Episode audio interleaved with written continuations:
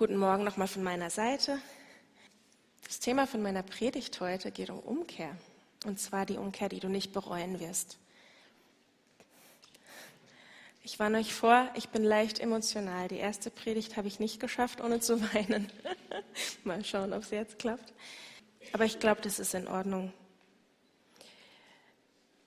Dass ich wieder hier stehe, hätte ich nicht gedacht, muss ich ehrlich sagen. Jedenfalls nicht auf einer Bühne über einen liebenden Gott predigend. Denn vor fast einem Jahr ist mir was passiert, was ich niemals für möglich gehalten hätte. Und es war, dass ich meinen Glauben fast verloren hätte. Ich sage fast, aber das ist nicht mein Verdienst. Gott ist mir treu geblieben, selbst als ich ihn versucht habe wegzustoßen. Dieses Jahr war wirklich heftig und ich möchte euch einfach gerne auf meine Glaubensreise mitnehmen und ein bisschen mit reinnehmen, was so war. Am 1.6.21 wurde unser Sohn Jaron geboren. Wir hatten schon vorher die Prognose gehabt, da ich mich mit CMV angesteckt hatte in der Schwangerschaft, dass sein Gehirn wahrscheinlich geschädigt wäre und eventuell auch ein paar Organe. Und ähm, ja, musste zu mehreren Untersuchungen nach Freiburg. Und als er auf die Welt kam, kam die Ärztin nach ihrer Schicht noch rein und hat mir jubelnd erzählt, fast jubelnd, dann sie wirklich total aufgeregt so. Es ist nichts durch die Plazenta gekommen. Es ist nichts durch die Plazenta gekommen. Ihr Sohn ist vollkommen gesund. Halleluja, Mann. Aber nur drei Wochen später mussten wir in die Notaufnahme ins Krankenhaus. Er hat nicht aufgehört zu schreien. Er hat aus dem Darm geblutet ähm, und eine sechsmonatige Odyssee in Krankenhäuser und zu Spezialisten hat angefangen. Es gab Darmeinstülpung, blutige Durchfälle, entzündeter Darm, ähm, ein leichenblasses, vor Schmerzen schreiendes Kind, Spezialisten, die nicht wussten, was sie tun sollten, Ärzte, die uns teilweise nicht ernst nahmen ähm, oder vielleicht auch einfach nicht weiter wussten, und ähm, dann zuletzt die Diagnose von einer Unverträglichkeit, einem heruntergefahrenen Immunsystem und ähm, nötige Sondernahrung etc. Und wir mittendrin, vollkommen fertig mit der Welt, ohne Schlaf und mit dieser Verzweiflung, schon wieder ein krankes Kind. Ernsthaft. War das erste Mal nicht schlimm genug? Und ich habe zu Gott geschrien laut, nicht in meinem Kopf. Ich habe über mein schreiendes Baby hinweg Gott angeschrien. Was machst du?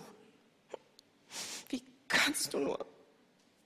Ich habe immer wieder gebetet, immer wieder Gebete voller Vertrauen, die in der nächsten Nacht in der Notaufnahme wieder zerschlagen wurden, diese Gebete. Und was blieb, war ein Gefühl, dass Gott den Raum verlassen hat. In unserer schlimmsten Not hatte ich das Gefühl, dass Gott gegangen ist. Dann habe ich gesagt, weißt du was? Dann gehe ich jetzt auch. Dich will ich nicht mehr. Ein Gott, der in meiner tiefsten Not nicht da ist? Nee. Ich brauche dich nicht. Ich will dich nicht. Und ich weiß nicht, wie ich nach dieser Entscheidung dazu kam, das Buch von Christine Kane anzuhören darüber, wie sie ihren Glauben fast verloren hat oder ihren Mut fast verloren hat. Aber ich glaube, ich habe noch irgendwie nach diesem Gott meiner Jugend gesucht, dem ich mal vertraut hatte. Ich wollte ihn irgendwie wiederfinden. Ich habe ihn auch irgendwie vermisst, muss ich ehrlich zugeben. Und während ich mir anhörte, wie selbst so eine starke Frau, so eine Frau in so einem tiefen Glauben wie Christine Kane, den Mut verliert und wiederfindet, hat Gott fast aus dem Kontext gerissen zu mir gesprochen.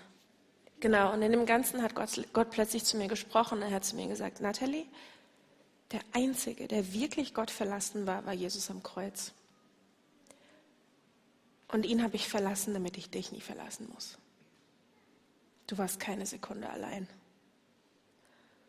Und es hat gesessen. Ich habe gesagt, okay Gott, du hast meine Aufmerksamkeit. Und bitte vergib mir, aber was mache ich jetzt? Wie soll es jetzt weitergehen? Ich hatte fast meinen Glauben verloren. Aber die Fragen, die sind geblieben. Was trägt? Wo ist mein Gottesbild so weit abgedriftet, dass ich ihn im Leid nicht mehr sehen konnte oder nicht mehr erkennen konnte? Und in den Losungen damals stand folgender Vers. Die Betrübnis, die nach Gottes Willen ist, bewirkt eine Umkehr zum Heil, die niemand bereut. Unter allen anderen Umständen hätte ich gedacht, also einen dümmeren Vers kannst du jemandem nicht geben, der gerade Leid hat. Was soll denn das jetzt? Aber in meinem Leid und in meiner Betrübnis hat es mich total angesprochen. Eine Umkehr, die ich nicht bereuen werde. Es war eine wirkliche Betrübnis, dass mein Gottesbild nicht getragen hat in dieser Zeit. Aber Gott hat wohl irgendwie zugelassen, dass ich mich verlassen fühlte. Jetzt war aber die Frage, was ist die Umkehr, die ich nicht bereuen werde? Zu was soll ich dann umkehren? Zu wem? Zu irgendwelchen Handlungen? Was soll diese Umkehr mir bringen? Verstehe mich nicht falsch. Ich glaube nicht, dass Gott mir dieses Leid geschickt hat, um mich irgendwie in die Knie zu zwingen, damit ich mal wieder zuhöre. Das glaube ich ehrlicherweise nicht. Aber ich glaube, dass er mir eine Trauer, eine gesunde Trauer über den Zustand meiner Beziehung zu ihm gegeben hat. Und ich versuche euch heute auch nicht über das Warum des Leides eine Antwort zu geben, sondern ich möchte gern darüber sprechen, was kommt jetzt? Was ist der nächste Schritt? Wir haben immer zwei Optionen im Leid. Option 1, von Gott wegzurennen. Das habe ich versucht. Option 2, zu ihm hinzurennen. Das mag in dem Moment nichts am Leid ändern, egal welche Entscheidung du triffst. Es kann sein, dass die Situation sich überhaupt nicht ändert und in meinem Fall war das so. Es hat sich erstmal nichts geändert. Aber egal, also je nachdem, welche Situation, äh, welche Option du nimmst, es ändert sich tatsächlich der Weg, weil er führt zu einem anderen Ziel. Von Gott weg, mit Gott hin. Und Gott hat meinen Schmerz genutzt, um mich tatsächlich heiler im Glauben und in unserer Beziehung zu machen. Eure Predigtreihe heißt jetzt Zeit der Hoffnung. Und ich falle zumindest textlich ziemlich aus dieser Reihe raus. Aber wenn dein Glauben über Corona, über Verlust, über persönliches Leid, durch Alltagsstress oder einfach durch Ablenkung gelitten hat, dann habe ich jetzt Hoffnung für dich. Und da passe ich wieder in eure Reihe rein. Es gibt einen Weg in Gottes Nähe und ich gehe ihn gerade selbst und ich bin noch lange nicht da, ich bin noch mittendrin. Bin auch noch ziemlich verletzlich, wie man merkt. Aber ich hatte auch schon lange nicht mehr so viel Hoffnung wie gerade. Die große Frage, die ich mir gestellt habe, ist also die, zu was darf oder sollte ich denn umkehren? Und eine Sache, die mir immer wieder begegnet ist, ist, kehr um zur ersten Liebe. In der Offenbarung steht, ähm, in einem Brief an die Gemeinde, Gemeinden, an eine spezifische, aber eines habe ich an dir auszusetzen. Von deiner anfänglichen Liebe ist nicht mehr viel übrig. Weißt du noch, mit welcher Hingabe du einmal begonnen hast? Kehr um und handle wieder so wie zu Beginn. Also kehr zurück zu, zur ersten Liebe gilt hier in dem Text eigentlich als Kollektiv an eine Gemeinde, aber es stellt auch für mich oder für dich persönlich als Einzelne eine Herausforderung dar. Zurück zur ersten Liebe. Geht es überhaupt? Ich glaube ehrlicherweise nicht, außer du definierst erste Liebe wie soll ich denn zurückkehren zu so einer Naivität, die ich am Anfang im Glauben habe, wo noch kein Leid und noch keine Schwierigkeiten mein Glaubensleben irgendwie beeinträchtigt hat? Das geht doch nicht. Ich kann doch nicht ein Gefühl replizieren, dass, ähm, dass es unter anderem Umständen mal gab. Die Umstände haben sich doch total geändert. Wie soll ich denn diese Naivität zurückbekommen? Was ist denn diese erste Liebe überhaupt? Hat die alle Knöpfe beisammen oder wie sieht es aus? Ist sie perfekt? Weiß sie alles? Ist sie erwachsen? Vielleicht nicht. Aber die erste Liebe, die stellt Gott noch Fragen. Die spricht ihn noch persönlich an. Die geht nicht über andere, ich habe gehört, sondern diese erste Liebe will es wissen. Sie denkt auch nicht, ah ja, den Vers kenne ich, ich kann jetzt abschalten.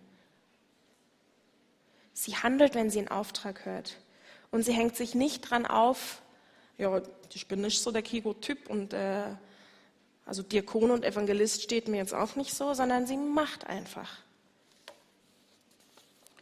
Die Liebe verdenkt und zerredet nicht alles. Sie wagt, sie geht los und sie gehorcht. Sie bleibt nicht gemütlich im Zuhörerstuhl sitzen und hört auch nicht auf das, was die anderen alle in ihrem Leben jetzt mal angehen sollten, sondern sie ist persönlich. Und die erste Liebe, die hat auch noch Hunger. Hunger nach Gott, Hunger nach seinem Wort. Ich muss jetzt ehrlich sagen, ich bin da nicht so der hungrige Typ gewesen oder bin es vielleicht auch nicht immer, aber ich habe Gott auch um Hunger gebeten. Das finde ich übrigens noch interessant mit Gott. Manchmal muss man ihn sogar für den Glauben bitten, den man nicht hat. Es, ist, es geht bis ins kleinste Detail, wo wir Gott brauchen, aber es ist ein guter Ort. Also ich glaube nicht, dass Gott die Naivität des Anfangs erwartet, weil wir erleben ja tatsächlich, dass das Leben hart sein kann, dass es Herausforderungen hat. Und selbst in der Bibel steht, dass unser Weg durch Täler führen wird. Psalm 23. Und ob ich schon wanderte im finsteren Tal, fürchte ich kein Unglück, denn du bist bei mir. Du bereitest einen Tisch im Angesicht meiner Feinde. Gott müsste dir keinen Tisch bereiten gehen, wenn da keine Feinde wären, oder? Das Ziel ist also, oder auch die Erwartung Gottes, ist Vertrauen in ihn, in den guten und liebenden Gott. Dazu muss man ihn aber immer wieder kennenlernen. Dazu musst du dich auf die Suche nach Gottes Charakter begeben. Und zwar die persönliche Suche, nicht die vorgekaute. Weil ohne die persönliche Beziehung ist es tatsächlich wieder nur Religion. Hören über Gott anstatt von Gott.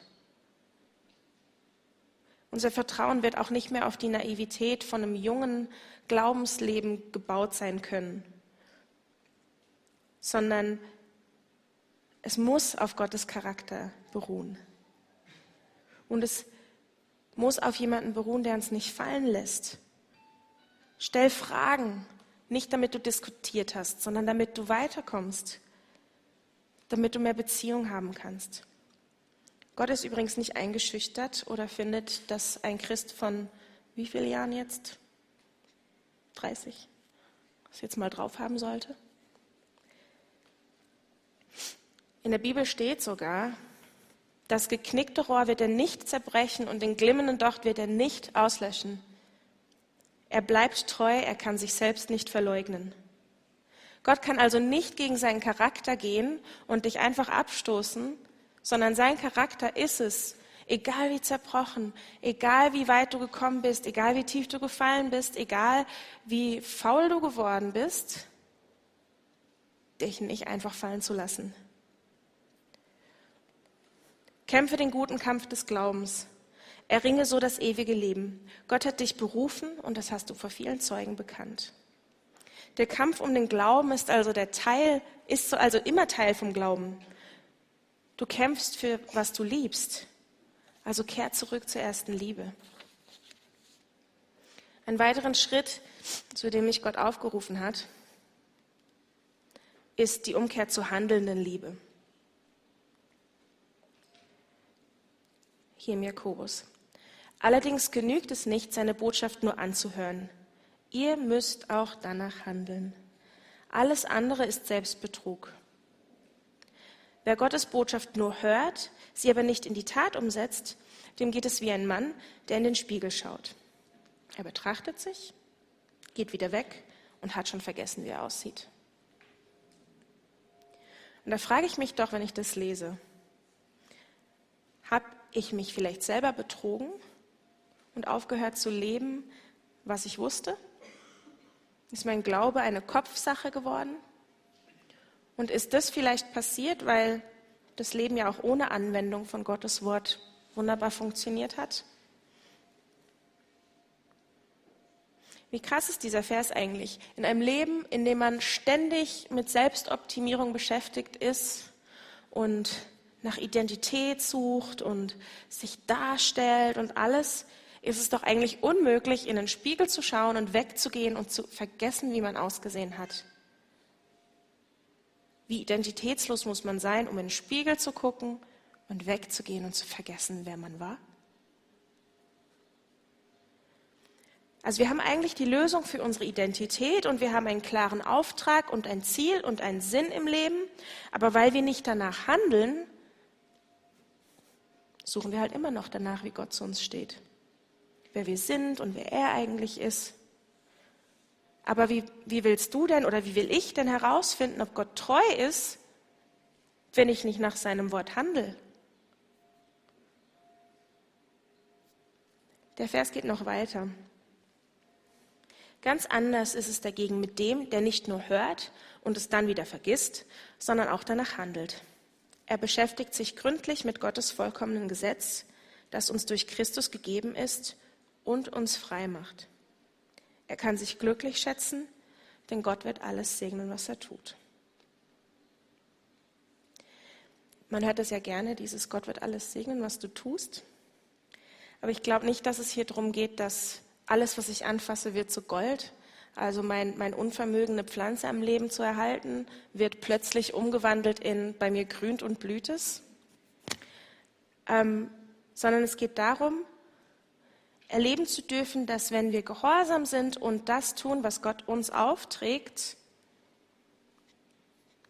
dass diese Sache dann auch gesegnet ist, weil sie Gottes Willen entspricht. Was heißt es jetzt in dem Beispiel von meinem Leid und meiner Umkehr oder auch von deinem Leid und deiner Umkehr? Im Leid und schweren Zeiten werde ich Gott wahrscheinlich nicht fühlen können. Also ich habe ihn nicht gefühlt. In solchen Zeiten muss da also mehr sein als nur fühlen. Ich muss Gott kennen, ich muss, ich muss wissen, wer er ist. Nicht nur so ein bisschen, ich muss wissen, wer er ist. Und solche Zeiten, in solchen Zeiten weiß man nicht einfach.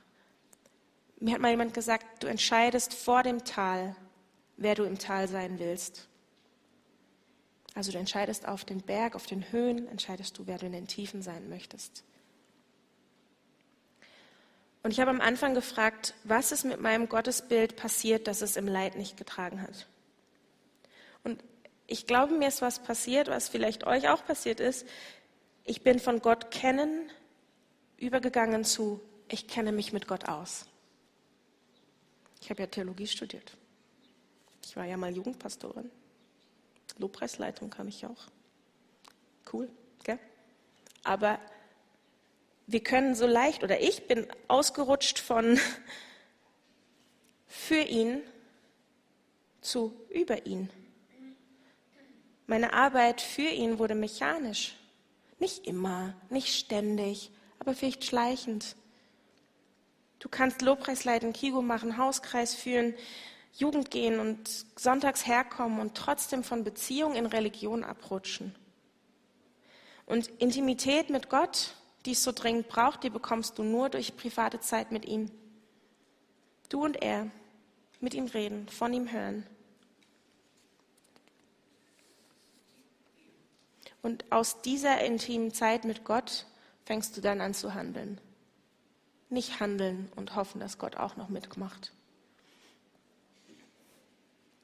Und ich weiß, diese Zeit fehlt uns oft. Ich habe zwei Kleinkinder, im Moment zwei und eins. Stress. Vielleicht habt ihr gerade Abi, vielleicht ist der Job wahnsinnig fordernd oder du bist krank und dir geht es einfach nicht gut. Und trotzdem möchte ich dich ermutigen, in Beziehung mit Gott zu treten. Eine weitere Umkehr, zu der mich Gott angehalten hat, beziehungsweise nicht mal angehalten. Es ist ja herrlich, wenn du dazu umkehren darfst, weil das ist ja ein guter Ort. Das ist die Umkehr zur furchtlosen Liebe. Liebe ist frei von Furcht. Eine Sache, die ich einfach gemerkt habe, die sich bei mir auch noch eingeschlichen hat in meine Gottesbeziehung, ist Angst. Aus der Gemütlichkeit eines unangefochtenen Christenalltags heraus. Und in dieser scheinbaren Unabhängigkeit von Gott hat sich Faulheit gebildet.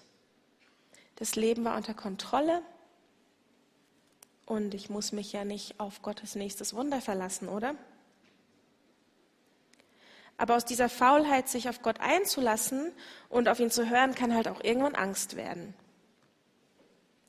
Was, wenn Gott was von mir verlangt, was unbequem ist? Oder ich schlichtweg nicht möchte? Was ist, wenn ich mein Haus, Garten, Kind, Beziehung, Hund, Traum aufgeben muss? Was ist, wenn er jetzt plötzlich will, das war früher meine Angst, dass ich nach Afrika gehe? Was soll ich in Afrika? Das war so für mich so, oh, Hilfe. Ähm, was ist, wenn ich nicht bekomme, was ich will? Und was ist in meinem Fall, wenn mein Kind nicht gesund wird? Ja, was ist dann? Was ist, wenn ich Gott auf lange, lange Sicht vertrauen muss? Das macht mir Angst. Im 1. Johannes wird hier geschrieben, wir haben erkannt, dass Gott uns liebt und wir vertrauen fest auf diese Liebe. Gott ist Liebe und wer in dieser Liebe bleibt, der bleibt in Gott und Gott in ihm. Wirkliche Liebe ist frei von Angst. Ja, wenn Gottes vollkommene Liebe uns erfüllt, vertreibt sie sogar die Angst. Wer sich also fürchtet und vor der Strafe zittert, bei dem ist Gottes Liebe noch nicht zum Ziel gekommen. Wir lieben, weil Gott uns zuerst geliebt hat. Also wenn sich diese Angst und dieses Zögern Gott gegenüber einschleicht, dann fehlt es mir also an Erkenntnis darüber, wer Gott ist. Gott ist Liebe.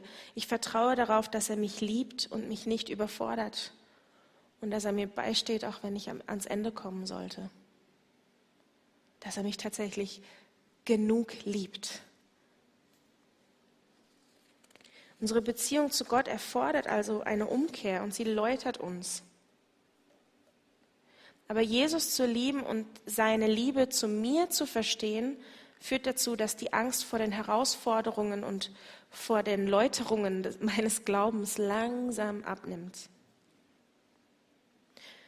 Und Läuterung ist kein bequemer Prozess und Leid ist auch nicht schön. Und ich möchte nicht sagen, ich möchte es nochmal echt betonen, ich glaube nicht, dass Gott Leid dieses Leid für mich geschickt hat. Das glaube ich nicht. Aber ich glaube, dass er mir eine Trauer gegeben hat über das, was ich verloren habe mit ihm. Und dieses Leid hat mich zu einer Umkehr bewegt. Also ja, ich bereue das Leid, aber ich bereue nicht die Umkehr und auch nicht das Gold, das ich langsam zu sehen beginne. Ich, ich war in meinem Leben noch nie so kaputt wie im letzten Jahr. Das könnt ihr euch gar nicht vorstellen. Ich habe hier Freundinnen sitzen, die wissen das. Die haben mich in dieser Zeit gesehen und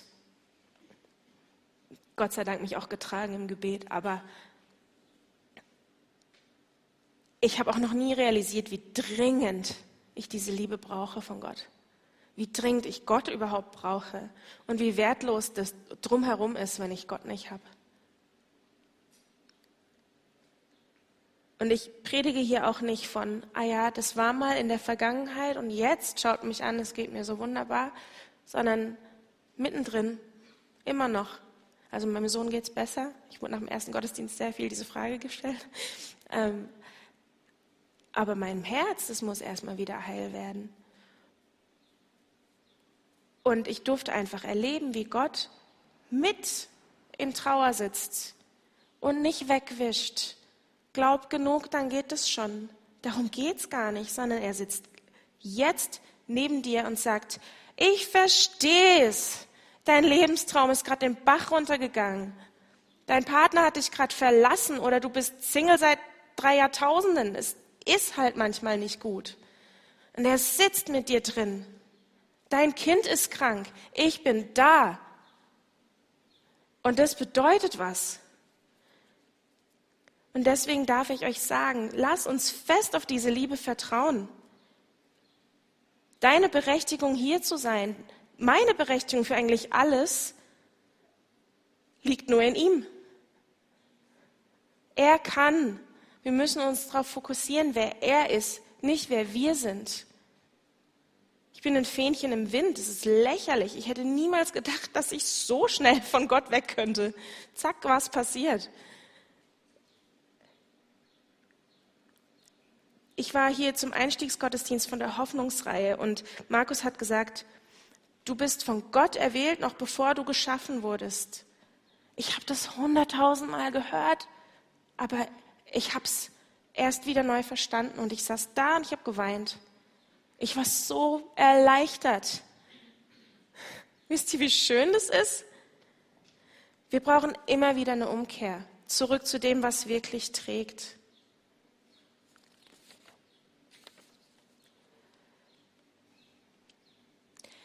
Ich möchte dich ermutigen, dich auch auf den Weg zu machen.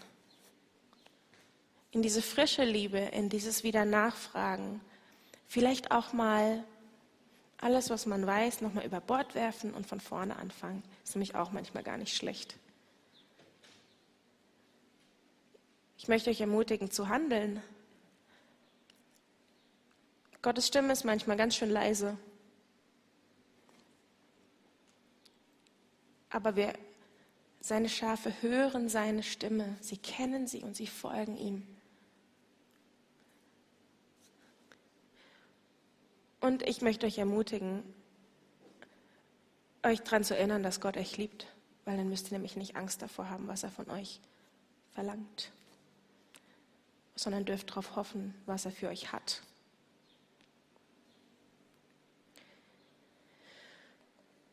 Und meine letzte Frage ist eigentlich, du wirst die Umkehr nicht bereuen, ich kann es dir versprechen, nicht mit meinem Namen, aber mit Gottes Namen. Aber was machst du jetzt? Wo ist dein persönlicher Punkt der Umkehr? Vielleicht ist es gar nicht so dramatisch wie bei mir, dass ich sage, ciao Gott. Ich habe es wesentlich schlimmer ausgedrückt. Mein Mann saß daneben und war etwas entsetzt wahrscheinlich. ähm,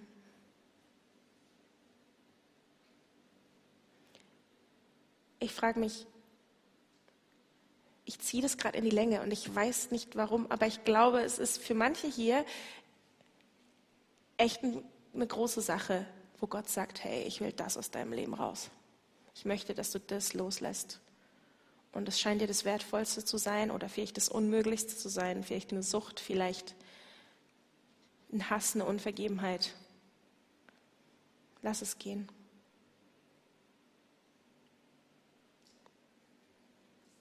Ich bete noch für euch.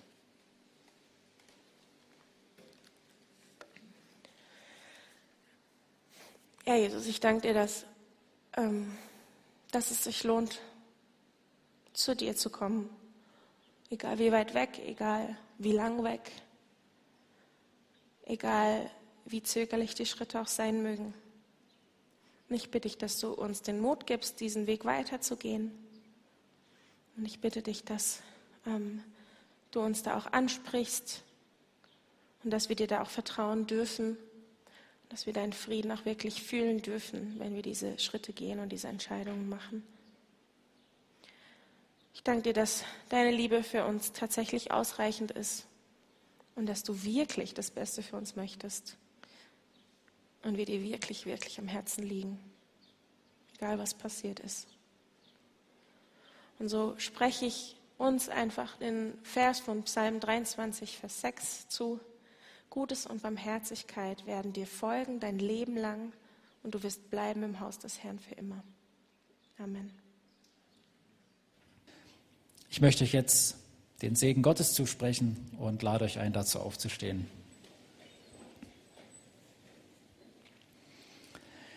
Der Herr segne dich und behüte dich, deinen Körper und deine Seele. Der Herr lasse sein Angesicht leuchten über dir und sei dir gnädig.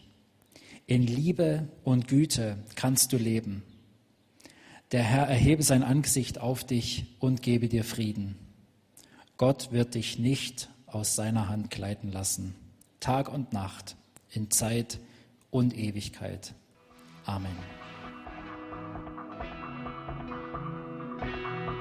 Amen.